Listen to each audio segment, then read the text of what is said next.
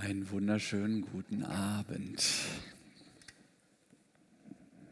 Menschen ändern sich nicht, hört man manchmal Leute sagen, meist mit leicht enttäuschtem Tonfall, wenn sie jemanden in alte, vielleicht längst vergessene Muster zurückfallen sehen. Mag sein, denke ich, aber Gott kann Menschen verändern. Denn wenn wir das nicht in Betracht ziehen, was soll dann die Rede von einem schöpferischen Gott, auch einem Neues schaffenden Gott, was sollte das dann für einen Sinn haben? Ich will mir deshalb heute mal Paulus ein wenig anschauen, an einem Punkt seines Lebens, wo er biografisch gesehen als relativ gefestigt gelten dürfte und doch etwas erlebt, was man neudeutsch als ein wichtiges Learning deuten dürfte. Ich lese aus Apostelgeschichte 9. Saulus aber schnaubte noch mit Drohen und Morden gegen die Jünger des Herrn und ging zum hohen Priester und bat ihn um Briefe nach Damaskus an die Synagogen, damit er Anhänger des neuen Weges Männer und Frauen, wenn er sie dort fände, gefesselt nach Jerusalem führe. Als er aber auf dem Wege war und in die Nähe von Damaskus kam, umleuchtete ihn plötzlich ein Licht vom Himmel. Er fiel auf die Erde und hörte eine Stimme, die sprach zu ihm, Saul, Saul, was verfolgst du mich? Er aber sprach, Herr, wer bist du? Der sprach, ich bin Jesus, den du verfolgst. Steh auf und geh in die Stadt, da wird man dir sagen, was du tun sollst. Die Männer aber, die seine Gefährten waren, standen sprachlos da, denn sie hörten zwar die Stimme, aber sie sahen niemanden. Saulus aber richtete sich auf von der Erde, und als er seine Augen aufschlug, sah er nichts. Sie nahmen ihn aber bei der Hand und führten ihn nach Damaskus, und er konnte drei Tage nicht sehen und aß nicht und trank nicht. Es war aber ein Jünger in Damaskus mit Namen Hananias. Dem erschien der Herr und sprach Hananias. Und er sprach, hier bin ich, Herr. Der Herr sprach zu ihm, steh auf und geh in die Straße, die die Gerade heißt, und frage in dem Haus des Judas nach einem Mann mit Namen Saulus von Tarsus. Denn siehe, er betet und hat in einer, hat in einer Erscheinung einen Mann gesehen mit Namen Hananias, der zu ihm hineinkam und die Hand auf ihn legte, damit er wieder sehend werde. Hananias aber antwortete, Herr, ich habe von vielen gehört über diesen Mann, wie viel Böses er deinen Heiligen in Jerusalem angetan hat. Und hier hat er Vollmacht von den hohen Priestern, alle gefangen zu nehmen, die deinen Namen anrufen. Doch der Herr sprach zu ihm, geh nur hin, denn dieser ist mein auserwähltes Werkzeug, dass er meinen Namen trage vor Heiden und vor Könige und vor das Volk Israel. Ich will ihm zeigen, wie viel er leiden muss um meines Namens willen. Und Hananias ging hin und kam in das Haus und legte die Hände auf ihn und sprach, lieber Bruder Saul, der Herr hat mich gesandt, Jesus, der dir auf dem Wege hierhin erschienen ist, dass du wieder sehend und mit dem Heiligen Geist erfüllt würdest. Und sogleich fiel es von seinen Augen wie Schuppen und er wurde wieder sehend und er stand auf, ließ sich taufen und nahm Speise zu sich und stärkte sich. Saulus blieb aber einige Tage bei den Jüngern in Damaskus und alsbald predigte er in den Synagogen von Jesus, dass dieser Gottes Sohn sei. Vielleicht habt ihr auch eine Person, für die ihr schon seit vielen Jahren betet, dass diese doch auch endlich diese Geborgenheit und diese Freude erfahren kann, die der Glaube mit sich bringt, mit der ihr vielleicht schon x Gespräche geführt habt und doch, es rührt sich einfach nichts. Da kann dann die berühmte, ja schon sprichwörtlich gewordene Bekehrung des Saulus zum Paulus Hoffnung und Trost aber auch die nötige Nüchternheit schenken, um hier weiterhin einigermaßen unverdrossen weiterzubeten. Denn tröstlich an diesem ja eigentlich hoffnungslosen Fall ist erstmal, dass Gott selbst sich dieses Christenverfolgers annimmt. Es ist Gott selbst, es ist Jesus, der sich hier und überall in der Apostelgeschichte als der erweist, der bei allem mehr oder weniger erfolgversprechenden menschlichen Tun die Fäden zieht. Wenn Gott will, dann hilft dem schlimmsten Christenverfolger alles Wüten und Schnauben nichts. Da ist er unterschiedslos wie jeder andere Mensch ein Werkzeug, formbar wie Wachs, das weich wird in der Hand seines Schöpfers. Mit anderen Worten, unsere gelegentliche entmutigte Feststellung, der oder die würden sich aber hartnäckig dem Glauben an Gott verschließen, während ein anderer offensichtlich so aufgeschlossen für Fragen des Glaubens sei und vermeintlich Fortschritte macht. Für Gott macht das keinen Unterschied. Wenn er jemanden wie Saulus als sein Werkzeug erwählt, dann gebraucht er ihn zur Erfüllung seines Heilswillens. Und was finde ich ist gut und tröstlich zu wissen, Gott schreibt Missionsgeschichte. Er ist der erste Missionar. Er kennt keine hoffnungslosen Fälle. Wir dürfen uns glaubend daran beteiligen, brauchen es nicht zwingen. Die Brechstange ist kein Instrument der Mission. Ein sehr entlastender Gedanke. Dazu kommt noch ein anderer, zur Nüchternheit anregender Gedanke. Er hilft uns realistisch und angemessen mit Menschen umzugehen, die noch diesseits einer Hinwendung ihres Lebens zu Christus stehen. An der Biografie des Paulus haben wir hier ganz gutes Anschauungsmaterial, dass er am Anfang Jesus nicht als den erkennt, der er in Wirklichkeit ist, liegt ja nicht an seinem mangelnden religiösen Interesse. Es ist auch keine Frage seiner Auffassungsgabe. Der Typ ist ja klug es ist auch kein Charakterding.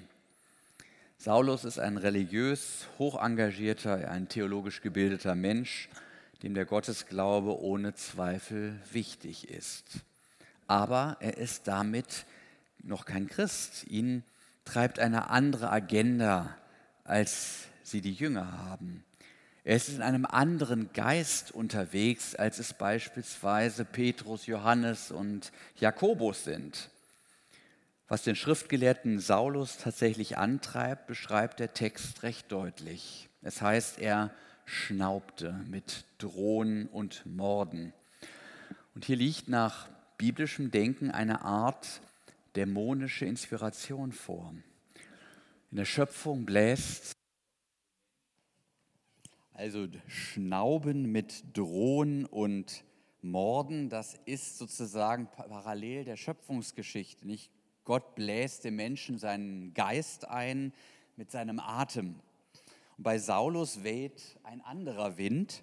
Man spürt förmlich, da ist Druck auf dem Kessel. Saulus ist von einem anderen Atem inspiriert, der auf Gewalt gegen Andersgläubige, gegen die Christen aus ist. Und man merkt deutlich, mit dem Geist Jesu hat sein Geist wenig zu tun. Und folgerichtig ist er auch mit einem Gott im Bunde, der auf der Seite menschlicher Macht operiert, legitimiert durch öffentliche Schreiben und die Macht religiöser Institutionen, in deren Auftrag er Christen als eine gefährliche Sekte einzudämmen hofft.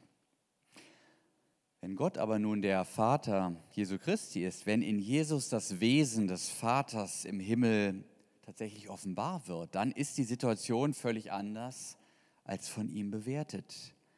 Dann wendet sich hier die Kirche gleichsam gegen sich selbst, verfolgt ihre eigenen Kinder. Wer Christus verfolgt, tastet Gott selber an. Der Gott Israels ist ja der Vater Jesu Christi. Und wer da nicht durchsieht und nicht die Geister zu unterscheiden vermag, wird sich nur fassungslos am Kopf kratzen und fragen, sind die eigentlich alle verrückt geworden?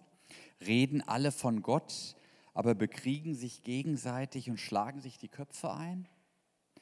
Von außen ist das nicht zu durchschauen. Da fungiert der Ausdruck Gott lediglich als so eine Art Containerbegriff, in dem man all das, was man so hineininterpretiert, hineinlegt. Aber die unterschiedlichen Interpretationen gehen auf unterschiedliche Inspirationen zurück, einen anderen Geist.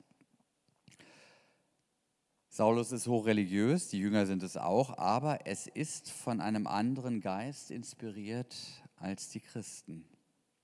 Sein Wille zur Macht geht auf die Vernichtung der Christen aus. Religiosität und Gottesglaube ist kein Kriterium, um Christen von Nichtchristen zu unterscheiden. Das merkt man an dieser Stelle. nun wird es interessant. Wir begegnen, wie begegnet der auf jegliche Anwendung von äußerlicher Macht verzichtende Jesus dem durch die religiöse Institution machtgesteuerten Saulus? Er begegnet ihm durch das Licht der Auferstehung. Kein Dolch, keine Fesseln, kein hochoffizieller Erlass. Jesus überrumpelt nicht, er zwingt nicht. Doch hat er seine Mittel und Wege, den Christenverfolger Saulus auf den inneren Weg der Freiheit zu bringen. So wie Paul Gerhard in Befiehl du deine Wege dichtet. Weg hast du aller Wegen, an Mitteln fehlt dir es nicht, dein Tun ist lauter Segen, dein Gang ist lauter Licht. Dein Werk kann niemand hindern, deine Arbeit kann nicht ruhen, wenn du, was deinen Kindern ersprießlich ist, willst tun. Dein Gang ist lauter Licht. Wenn Jesus in das Leben eines Menschen eintritt, dann wird es sehr hell. Das ist wie wenn man direkt in die Sonne schaut. In diesem Licht relativieren sich alle anderen Quellen, die man vorher für lichtvoll gehalten hat. Ich fand neulich eine alte Taschenlampe, die ich mal in den 80er Jahren von meiner Tante geschenkt bekommen hatte. Die fand ich damals sensationell hell. Hatte noch so eine alte Glühbirne. Tja, und seit es LED-Technik gibt, betrachte ich das Ding mit einem gewissen Kopfschütteln als Schrott. Das Ding hat seine Zeit gehabt. Heute gibt es keine Verwendung mehr dafür. Es ist einfach aus der Zeit gefallen. Und so ist das auch für Paulus, was er zuvor im Leben als hell und geistreich empfunden hat, das empfindet er nun als gefährliche Umnachtung. Paulus sagt später in der Rückschau im Philipperbrief, dass er seit dieser Vision vor Damaskus all seine bisherigen religiösen Vorstellungen und theologischen Maßstäbe, ja, dass die hinfällig geworden sind. Früher fand er das exzellent, nun, ich übersetze mal sehr wörtlich, Exkrement. Im Angesicht Gottes, in der Gegenwart der liebenden Wahrheit, relativiert sich für ihn alles andere, alles bisherige, auch das Religiöse. Aber es bedarf eben dieser Begegnung, um alles andere als relativ erkennen zu können. Und so hilft es nichts, dem Unbekehrten mangelnden Willen oder ein störrisches Gemüt vorzuwerfen Er wird gleich dem Frosch seinen Gartenteich für ein bedeutendes Gewässer halten, bis er das Meer sieht. Und habe ich das auch und so habe ich das auch immer als Pfarrer erlebt. Viele Menschen kamen gern zu unseren Gottesdiensten. Sie fanden die Menschen sympathisch, die Atmosphäre ansprechend. Sie genossen die Predigten als anregend. Aber es blieb eine letzte Fremdheit gegenüber diesem Jesus, der halt nicht nur so ein smarter Typ mit coolen Lebenstipps ist, sondern mit einem ungeheuren Anspruch auftritt, an dem sich entscheidet, wie man auf die ganze Sache blickt. Und ich habe auch nach jetzt, na, ich rechne 20 Jahren Dienst in der Landeskirche, manchmal den Eindruck, dass dieses System Volkskirche lange Zeit zur Verwirrung beigetragen hat, indem man suggerierte, dass es hier um eine kulturelle Zugehörigkeit ginge. Als bürgerlich anständiger Mensch bist du Mitglied in so einer wertegebundenen Gruppe, die sich aus religiösen Traditionen speist. Und wenn du das bejahst, dann bist du Christ. Und was den Paulus dann vom Saulus noch unterscheiden kann, das erklärt sich dann nicht mehr so richtig. Den Unterschied wollen wir uns jetzt aber mal anschauen. Jesus zeigt seine Herrlichkeit vor Damaskus als ein helles Licht, das das bisherige Leben des Saulus als Dunkelheit erweist. In diesem Licht findet Saulus all das Unechte und Falsche in seinem Leben plötzlich grell beleuchtet. Er erkennt auf einmal, dass ihn, den Gottgläubigen, unendlich viel von dem Gott trennt, der ihm jetzt hier begegnet. Er erkennt, dass er in Jesus den Gott verfolgt, den er doch eigentlich dienen möchte. Wollen und tun, die stehen hier völlig gegensätzlich zueinander. Das wird ihm in dem Moment klar, als Jesus sein Leben beleuchtet. So drängen sich auf einmal Fragen auf. Welchem Gott bzw. welchem Bild von Gott habe ich hier eigentlich gedient? War das am Ende ein Fantasieabbild meines eigenen Machtwillens, auch meiner eigenen Herrschsucht? Wer ist dieser friedliche Gekreuzigte, den ich hier in Form seiner Gemeinde verfolge? Das ist ein Schock, wenn einen der Glaube zur Abwechslung mal nicht bestätigt, sondern in allem, was man hat und ist, in Frage stellt. Wenn Gott auf einmal nicht mehr nur die Begleitmusik durch die Wellness-Oase ist, sondern die Fundamente gleichsam schwanken lässt. Und so tut Saulus erst einmal das, was nach einer solchen Erkenntnis nahe liegt. Er tut nichts. Er hört auf, irgendwas zu machen, auch aus sich selber. Er erkennt an, dass er blind für diese Wirklichkeit Gottes war und nun erstmal eine Ahnung von seinem Licht bekommt. Und dieser Satz, Saul, warum verfolgst du mich? Das war der Volltreffer, der bei ihm eingeschlagen hat, wie eine Granate. Es ist ja ein Satz aus den Samuel-Büchern im Alten Testament, den David an den König Saul richtet. Saulus hat in diesen Geschichten jenseits des Grundrauschens religiöser Traditionen auf einmal eine persönliche Ansprache vernommen. In David sprach jetzt der David-Sohn Jesus zu ihm und machte ihn zu einem Teil dieser Geschichte. Jenseits von Gebräuchen, von Gewohnheiten, von Denkgerüsten ist da plötzlich dieses Du, das ihn gleichsam beim Schlawittchen packt und fragt, wie stehst denn du zu mir? Warum kämpfst du gegen mich, obwohl Gott selbst mich zum König und Herrn der Welt designiert hat, wie einst David? Hör endlich auf, mich zu verfolgen, hör auf, mich abzulehnen, mich zu ignorieren, mich umzudeuten, sondern folge mir nach. Ich bin der Sohn, ich gehöre auf die Seite Gottes das ändert für dich alles. Nicht Verfolgung ist das angemessene Verhalten, sondern Nachfolge. Das ist die Grundwirklichkeit der Bekehrung. Es geht nicht um ein Nachkorrigieren von an sich Richtigem, sondern es geht um eine 180 Grad Lebenskehre. Nicht, ich habe das eine oder andere nicht ganz korrekt gesehen, sondern ich war blind. Wir reden nicht von Renovierung. Hier kommt die Abrissbirne und gleich der Neubau hinterher. Und in diese Stille hinein dann plötzlich steh auf und geh in die Stadt. Da wird man dir sagen, was du tun sollst. Und jetzt kommt die Gemeinde als Werkzeug Gottes ins Spiel. Es braucht Menschen wie diesen Hananias. Was macht Hananias aus? Er ist zunächst mal ein hörender Mensch. Er ist offen für das, was Gott ihm zu sagen hat.